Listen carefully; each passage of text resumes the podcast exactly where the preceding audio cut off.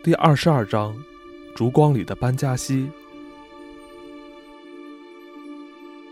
统治过西兰尼加的希腊人称其为赫斯伯里德斯，热恋着妻子的托罗密三世称其为贝勒尼基。我不知道又是谁将他更名为班加西，但这已不是这座古城池经受的第一次文化浩劫。班加西的基石由建造者与征服者的墓碑堆积而成，它的大部分历史仍深埋在手工搭建的石头地窖中。城市位于西德拉湾与沼泽荒野之间的狭长地带。几个世纪以来，这座城市投下的影子不断改变着形状。曾经，这道影子纤细而微小；曾经，这道影子变得宽阔。最高处装饰着城堡堂皇的尖顶，曾经有个修道院，每天将它寂静的轮廓变成冷峻的剪影，投影在默默无言的沙丘上。现在，尽管城堡和修道院依旧存在，但它们的影子已经被溶解在杂乱的现代建筑群中。影子曾改变过形状，并且将继续改变，因为班加西身处通往战争的路途上。战神将这座小城踩进泥土中，而他再次倔强的复生只是缩小了规模，但这都只是暂时的。这是一座拥有灵魂的小城，或许是一个肮脏腐朽的灵魂，但拥有灵魂的城市不容易消亡。班加西像东非的所有港口一样喧嚣而原始，它既疲惫又聪慧。它的繁荣一度依赖商队穿越沙漠带来的象牙，以及将珍宝、鸵鸟毛和不值钱的玩意儿卖给另一个慧眼识珠的世界。但如今，他的生意平淡无奇，或者说是所剩无几，只不过是等待着另一场战争的经过。而且心里明白，除了为军队提供落脚点之外，实际上自己一无是处。布里克斯和我在天黑前几分钟降落在班加西，那里的意大利机场很不错，飞机库也同样如此，后者尤其合我的胃口，因为我知道我们的飞机会立即被拖走，锁进飞机库。而布里克斯却煞风景的提醒：“监狱正等着我们。如果他们够宽宏大量的话，他说，我们会为忽略最后一座城堡蹲至少五年的牢，这可是大不敬。但什么事都没有。阿姆塞特驻军那狂热的效率，似乎只有三分钟热度而已。”还没有等到任何人发电报给班加西当局通知他们我们即将抵达，而且必须经过三座城堡，这效率就已经烧完了，根本没人在乎。当然，我们还是要费尽唇舌向各式官员解释我们为什么会来这里，更别提我们为什么还活着。但这对我们来说已是家常便饭，对他们来说更是如此。所以，他们有些无动于衷。允许我们前往旅馆的指定到达后，我们离开了这一路上要经过的最后一栋政府大楼，雇了一辆菲亚特出租车。车上的阿拉伯司机在我们走进大楼的那一刻就已经开始在门外埋伏。司机想必清楚，班加西所有的旅馆都没有空房间。但他打算将这条令人沮丧的情报循序渐进地透露给我们。他开车到了一家又一家旅馆，手握方向盘，脸上挂着某种意料之中的坏笑，用一口糟糕的英语喃喃地说：“下一家旅馆可能会有房间，但是哪一家都没有。”墨索里尼的军队比我们早一步到达，班加西已经被五万只锃亮的军靴占领。最后，我们决定放弃。我们又饿又渴，累得半死。随便找个地方吧，布里克斯说：“任何地方，只要有两间房就行。”这个任何地方是班加西肮脏的边缘地带，窝藏着来自二十个民族的落魄者与失意者。矿渣被倾倒在路边，随即被遗忘，有时肯定也被穿行或践踏。任何地方要经过蛛网般的小路和破落街道才能抵达，那里弥漫着贫穷的气息。充斥着一成不变的生活才有的一致之气。任何地方是任何城市都有的地方，人渣聚集的垃圾堆。我和布里克斯坐在出租车后座上，疲惫渐成绝望。出租车减速转弯，然后停下。我们停在一座两层高的方形泥土房前面，只有几扇窗装着玻璃。有些遮着破布，没有一扇窗内有灯光。这房子透着哑然的本质，带着呆傻的疲惫表情盯着街道。我们的司机朝开着的大门挥动手臂，门内渗出昏暗的光亮。哎呀，他说：“我是你们的福星啊，不是吗？”布里克斯没有答话，只是付了车钱。我们走进四面都是墙的院子，里面还晾着破破烂烂的衣服，空气一片死寂，闻起来毫无生机。好地方，布里克斯说。我点了点头，但他们都不觉得这话好笑。我们傻傻地站着，我穿着一件早已不是白色的白色飞行服，布里克斯穿着皱巴巴的裤子和看不出形状的衬衫。我们全身上下都透着外乡人的气息，也感觉自己格格不入，几乎都带着歉意。我想，院子尽头的门开了，一个女人朝我们走来，她将手中燃烧的蜡烛举到我们眼前，她的脸混杂着好几个种族的特征，却没有一种特别明显。那只是一具带双眼的皮囊。他开口说话，但我们一句都听不懂。他的语言，我们两个都没有听到过。布里克斯用双手比划着，要求找两间房。女人很快点头。带我们进屋上楼，他带我们看了两间房，中间甚至都没有间隔的门。每间都有一张铁床，上面铺着黏糊糊的毯子，床头放着不带枕套的枕头。其中一间房有一个搪瓷水盆，与之配备的水罐则放在另一间的地板上。所有的东西上都蒙着层污垢。全世界的疾病都生存在这里，我对布里克斯说。他的回答言简意赅：“我们也是，直到明天。”他随女主人下楼，希望能找到食物和饮料。我则用手帕洗着脸，直到能再次辨认自己的面容。然后我也跟着下了楼。我发现他们都在屋后一间发霉的小房间里，看起来就像牢房。房间里有一只炉子，两排架子，墙上爬满蟑螂。布里克斯已经拿到一罐汤和一罐三文鱼，他一边开着罐头，一边和那个疲惫的女人交谈。他们终于找到一种共同语言，虽然两个人都不是很熟练，但已经足够用。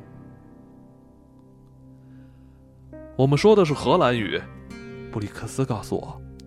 可能你还没注意，这里是座妓院，他是老板。哦。我看了看那女人，看了看墙上的蟑螂，又看了看布里克斯。明白了，我说，好像事情理所如此。这地方是座妓院，这女人是这里的老鸨，虽理所应当，却很难让人觉得心安。我想，事物间如此的关联，肮脏不堪。布里克斯将汤罐头打开，倒进一口锅里。剧院老板将他娇柔的肩膀靠在墙上，小鸡啄米似的点着头。他穿着一条破烂的紫色长裙，他挂在身上的样子透着他那一行特有的风情。尽管如此，我觉得要改变还是易如反掌。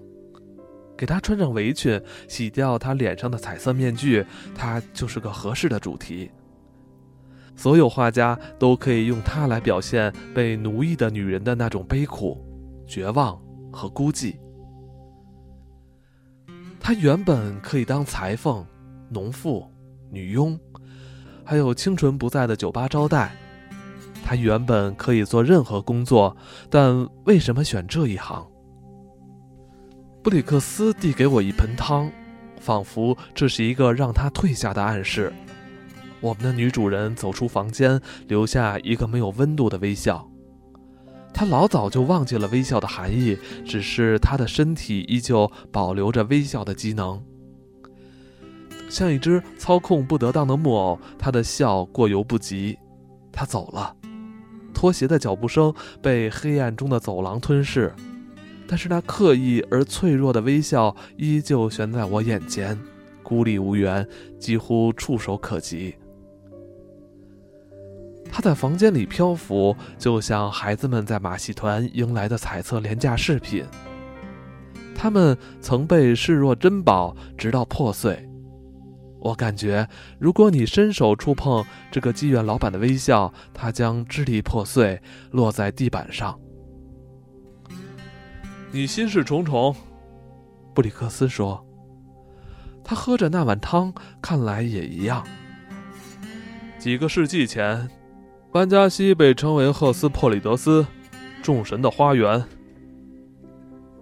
我知道，但花园需要打理。布里克斯拿出一瓶白葡萄酒，是某个意大利士兵留下的。后来者忽略了它的存在。我们用搪瓷杯喝着葡萄酒，解决掉汤和三文鱼。进餐的同时，还要与蟑螂打持久战。木头餐桌将这间房子的烹饪史都记录在它表面的油渍中。一支蜡烛插在瓶中，还有一只煤油炉。四面墙都没有窗户，很难不拿这里和开罗的谢菲德旅馆做比较。但我们谁都没提。布里克斯更喜欢谈论妓院老板。凭借潜质作家的耐心，凭借糟糕的荷兰语，他已经从他嘴里套出了人生概要。这人生还要保持在概要状态比较好，太过污秽和悲惨，甚至都无法承载起一个传奇故事的框架。六七岁的时候，他从父母身边被偷走，坐船到了非洲。他记得船身漆成白色，一路上他都晕船。其余的都不记得了。有时他会遭到毒打，但并不是经常。他不记得有什么印象深刻的恐惧和折磨，也没有留下任何快乐的记忆。他告诉布里克斯，一切记忆都不清晰。他没有任何恨意，但是近来那些没有地名和时间的早期记忆却开始侵蚀他的思维。他差不多到了十六岁，布里克斯说，才知道自己被卖到了妓院。我读过，我读到过白人被奴役的事，但从未遇到过受害者。在别人告诉他之前，他都不知道那是奴役，只以为生活就该那样。他现在怎么想呢？他想离开这里，只是没有钱。他想回到自己出生的国家，他觉得可能是荷兰，但是他不知道。他说那里有结着果实的树，有时候会很冷，就知道这些了。我觉得他为了记起更多，都想到有些傻了。这对所有人来说都是悲惨的事啊。就像早上起来不记得自己是在哪里过的夜，甚至更糟糕。想象一下，不记得自己是从哪里来，哎呀，他的母语是什么？那也是个谜。布里克斯说，他从一个荷兰水手那里学了荷兰语，然后又在不同的妓院里学了阿拉伯语、意大利语，还有其他的语言，他把他们都混到了一起。哎，这真叫人难受。但你什么也帮不了他。呃，我只能尽些绵薄之力啊。我打算给他一些钱。当我们还在开罗的时候，布里克斯在一家理发店被抢了两百英镑，这几乎是他上一次游猎中赚到的所有收入。我猜他还剩下五十英镑，但我知道他是个无药可救的博爱主义者。我想。任何想要从布里克斯身上讹到一英镑的人，都必须冒生命的危险，或者就是缺胳膊断腿。但如果有人问他讨一先令，那他一定能拿到二十。那是你的钱，你的高尚情操。我说，但你怎么知道他说的都是真的？布里克斯起身耸了耸肩。任何下场像他这样凄惨的人都不会愿意说真相的吧？但我，但我觉得他说了一部分真话。不管怎么讲，你都别指望拿几英镑就买到真理啊！我们上楼想要睡一会儿，我将床垫从床上扯下来，直接睡在弹簧上，一件衣服都没脱。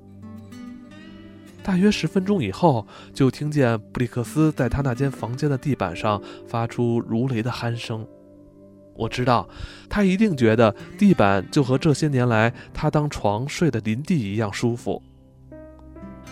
我不知道他会在何时以什么方式将钱捐给那个女人，用以反抗这世界的压迫。我猜，当他告诉我这个打算的时候，就已经给了。总之，当我们凌晨四点三十分准备离开他这间悲伤破烂的道德败坏之所，我们的女主人已经起床，在厨房忙碌。我看不出她的脸被新的希望之光点亮，或者相比昨夜，她的双眼中闪现着更为勤奋的光芒。她沉默寡言，不修边幅，正像一个典型的被遗弃的女人。但她煮了一壶茶，又以愤怒的姿态挥开桌上千年不散的蟑螂。当我们喝完茶，走出院子，走向依旧漆黑的街道，这个妓院老板在门口站了很久，烛泪不停滴到他手上。这是我们在众神的花园里见到的唯一的光亮。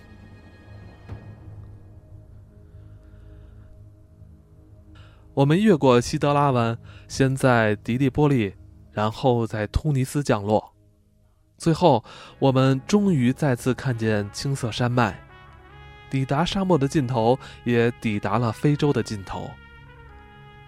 或许，当我从突尼斯机场起飞的时候，我该盘旋一两周，并摇摆机翼以示敬意，因为我知道，尽管非洲会万古长存，却不会在于，却不会再是我记忆中或是布里克斯记忆中的样子。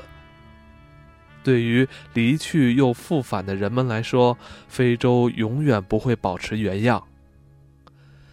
它不是一片充满变迁的土地，却有万千情绪。它并不无常，但它不仅照顾人类，也照顾着各类物种。它不仅仅哺育生活，还哺育着文明。非洲目睹过消亡，也目睹过新生，所以它可能意兴阑珊，可能不为所动，可能温情脉脉，也可能愤世嫉俗。一切都弥漫着因太多智慧而生的倦怠。今天，非洲可能像一块只在一步之遥的应许之地，但明天它可能再次成为黑暗大陆，变得封闭、孤傲。突然，对自伊甸园时代开始就依附于他的劳苦大众失去耐心。在各大洲组成的大家庭中，非洲是静默而深思的姐妹。几个世纪以来，帝国主义就像流浪骑士一样，不断前来献殷勤，但他都一一谢绝，因为他太过睿智，对他们的锲而不舍也略觉厌倦。盛气凌人的迦太基人曾将非洲视为他们的一个省，他们的明日帝国。这个希望被今日早已不再是罗马人的罗马子民毁灭。而他们撤退时的脚步，又比凯撒在骑兵阵前的撤军更不坚定。所有的国家都声称拥有非洲，但没有人能够完整的拥有它。将来，它会被征服，不是屈服于纳粹或法西斯，而是臣服于能与它比肩的坚贞，臣服于懂得它并能分辨财富与成就的睿智。非洲与其说是原始大陆，不如说是储藏基础和根本价值观的宝库；与其说是蛮荒之地，不如说是我们不熟悉的召唤。不管他用多么醒目的野蛮装点自己，那都不是他的本质。我们会回来的，布里克斯说：“我们当然会，但……”当我们飞向地中海的萨丁岛，突尼斯的海岸线还在我们机翼下方。非洲似乎根本没有留意到我们的离去，或者他根本就不在乎。所有的一切终将回归他的怀抱，甚至是我们这样无关紧要的存在。我们找到了萨丁岛，然后抵达卡里亚里。这是我们必须面对的最后一个法西斯要塞，却足足扣留了我们两天。首先，我被怀疑不是女人，而是伪装的男人；其次，由于我们的护照上都有过埃塞俄比亚的签证，所以他们推断我们两个一定都是间谍。最后，审问者终于决定放行。他们释放我们时的不情愿，几乎催人泪下。这里又是一群荣膺全球最佳着装军队奖的军官与士兵，闲得头骨发慌。数星期来，盼星星盼月亮似的等待着外国飞机的降落，这样他们不仅能够获得敲击扁平橡皮图章的机会，还能将上面的乘客团团围住，并将他们当作俘虏关起来。我们在离开卡利亚里的时候计算了一下，原本不出一周就能完成的六千英里航程，意大利军方让我们多耽搁了足足十天。在卡利亚里和戛纳之间，我们遭遇了整段旅程中真正危险的天气。蔚蓝的天空变成了不断膨胀的云团，堵在风口，云幕遮住了我们的视线。豹额机自信地承受着这场挑战，但当风速达到每小时六十英里的时候，我们还在萨丁岛上空。我采取超低空飞行，知道海就在前方某处，尤其清楚这岛上只有一个机场，它就在我们身后某处。法国的海岸线仿佛比我们在内罗毕起飞那一刻离得更加遥远。我转身朝布里克斯微笑，他也回以同样欢快的微笑。也就是说，毫无笑意。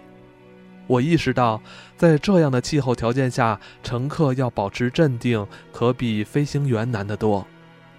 尤其是对布里克斯这样的人来说，他向来习惯于自力更生，不管是什么情况下，都喜欢亲力亲为。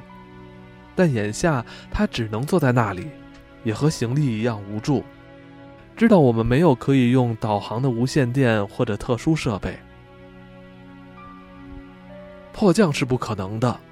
勉强尝试的结果只会让保险公司委婉地表示保险合同已一笔勾销。身后的暴风雨也已经像陷阱般合拢，我们只有横向飞往海面。我将机头保持在航线上，机身倾斜二十度。飞机就像被困在飓风中的纸屑，控制着地球的自然力量再次向给予它冠冕的人类宣示其所有权。我也感觉到了所有飞行员都感受过的无力感。保持在一百码的飞行高度，我我们看见了陆地碎裂为海洋，看见海洋用苍白绝望的手臂拽着狂风，蓝色的地中海不再是旅游手册里的地中海，而是尤利西斯的海洋。狂风挣脱风神的控制，流窜其上，所有的风都挣脱了枷锁。现在不可能降落，布里克斯说。我摇了摇头。从碰上暴风雨那一刻起，就没有可能了。我们不能一直飞这么低，所以必须上升。我尽可能仔细地测量了偏离的角度，重新将航向设为加纳，然后开始爬升。我们向上飞，一英尺一英尺地向上。但感觉丝毫不像飞行，而像和看不见的敌人赛跑。他们不断朝我们挥拳，即便在黑暗中也招招命中。每击中一下，飞机就发出一阵呻吟。在五千英尺的高度，仍是一片昏暗；七千英尺、八千英尺，依然如此。我开始觉得天色本该这样。但豹额鸡这个名字货真价实，它伸出利爪，顺风暴的脊梁往上爬，到一万英尺的时候，终于找到了顶点。他找到了这片天空如此湛蓝宁静，好像扑闪翅膀就能将其击成碎片。我们在白色的云堆上滑行，就像奔驰在雪地里的雪橇。光线亮得让人目眩，就像夏天照射在北极的光芒。事实上，那也是北极的重要组成部分。我转身来看布里克斯，但他已经带着孩童般的信念沉沉睡去，坚信这样明亮的世界中不可能有任何灾难。至于我，无法确定偏离角度是否计算正确。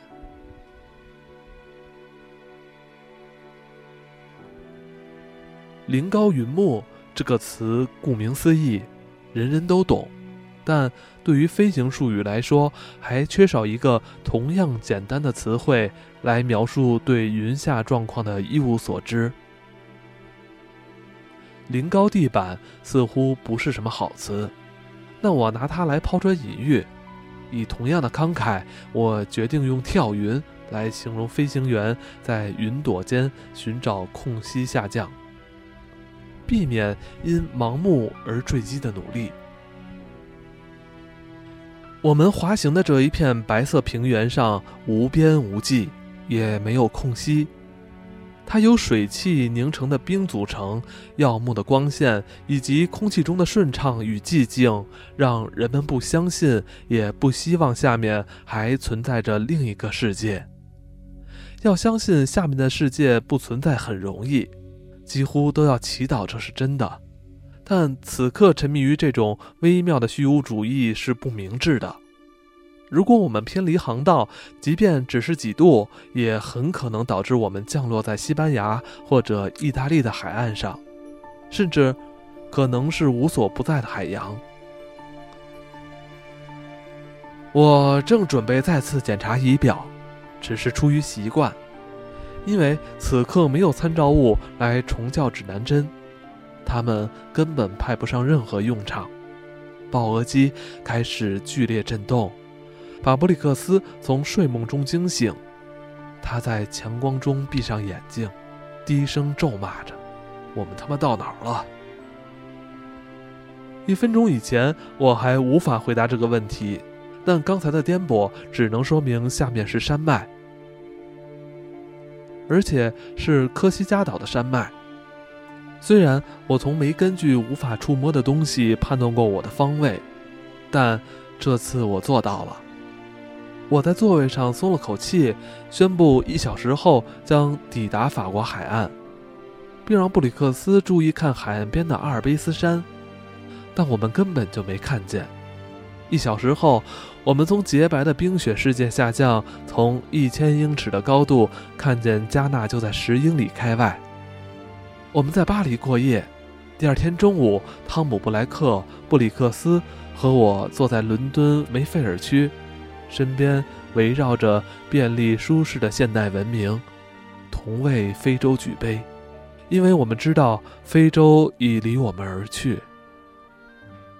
有一天，布里克斯会与他重逢，我也一样，但他依然离我们而去。再看见他，不代表能再活一次。你总是可以重新找到过去的那条小路，并漫步其上。